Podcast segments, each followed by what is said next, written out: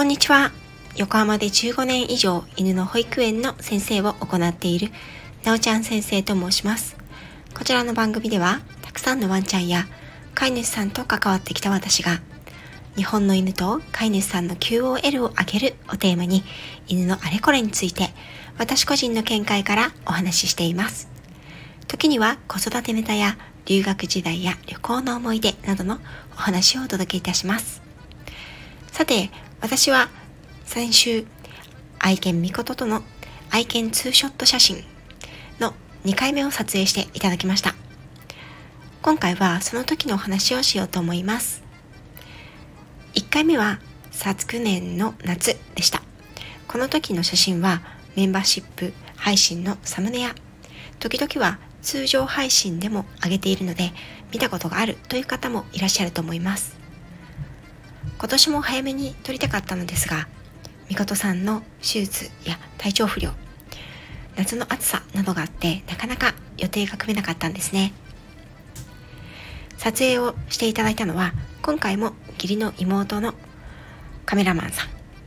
彼女はもともと子供スタジオの専属カメラマンで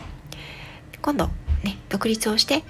愛犬さんと飼い主さんとのツーショット写真を撮っていきたい。ということだったのでじゃあ第1号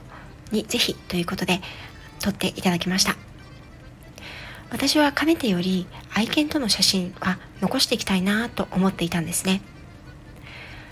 というのも愛犬だけの写真みことさんだけの写真やみことさんと子供たちの写真みことさんと他の犬との写真というのはあっても自分と愛犬との写真というのは数えるほどしかなかったからです。そしておそらくペットさんと暮らしている多くの飼い主さんが同じなのではないでしょうか。ペットがお家にやってきた頃の写真はたくさんあると思います。可愛い小さい頃の写真はたくさん撮りがちですよね。ワンちゃんなら犬友さんとの写真やお出かけをしたり旅行に行った時はご家族と一緒に撮影をするということもあると思います。それらはとてもいい記念になりますよね。またワンちゃん猫ちゃんの映えるロケーションでの写真や可愛いポーズや赤ちゃんや子供さんとのほっこりする写真は SNS でも大人気ですけれど思い返すと意外と飼い主さんと愛犬さんとのツーショット写真というのは見当たらないものです私は去年も愛犬と写真を撮ることのすすめというような配信をしているんですが、今回もやはり撮ってもらってよかったなと思っています。犬の1年は私たちの1年とは違います。特に私の愛犬みことさんはシニア犬で、12歳の去年と13歳の今年とでは確実に老いのステージが違います。春先からの不調で夏前には大きな決断をして検査のための手術からの難病発覚一時は最盛期より1キロ近く体重が減ってしまって食欲も元気もなくもしかしたらこのままと不安に駆られることすらありました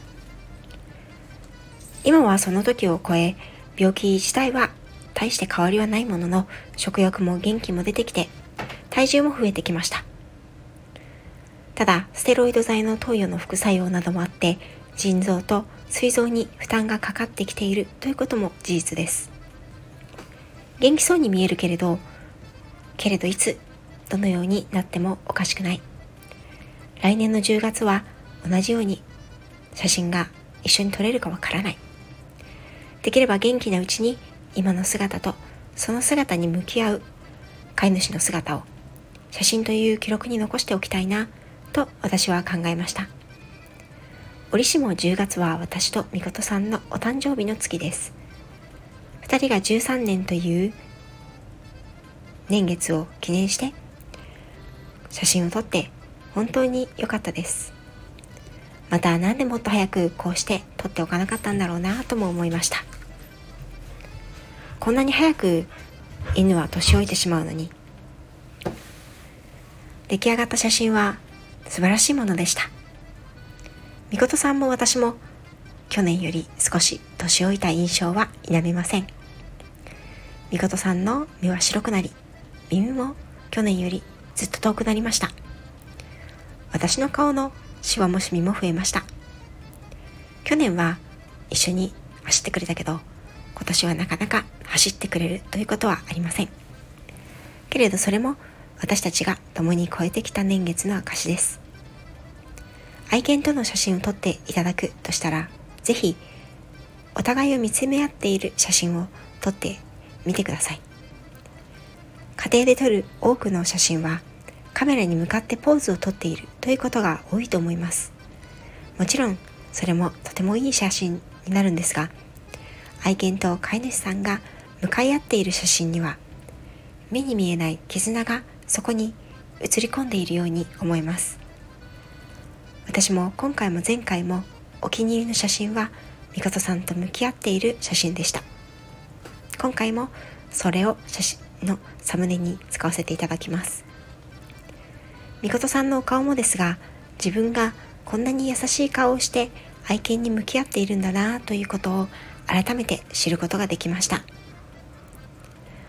あなたは愛犬とのツーショット写真最近はありますか？皆さんももしよかったらぜひ撮られてみてはいかがでしょうか？毎年記録として残しておくということもとてもいいと思いますよ。今回私はインスタの方に写真を数点上げています。その理由の一つは私の着ているフード付きパーカーのことを皆さんにお伝えしたかったからです。実は私が着用しているこのパーカーはこのスタイフの配信者でもある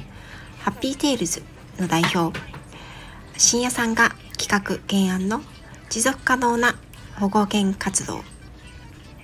足アートの応援グッズなんです。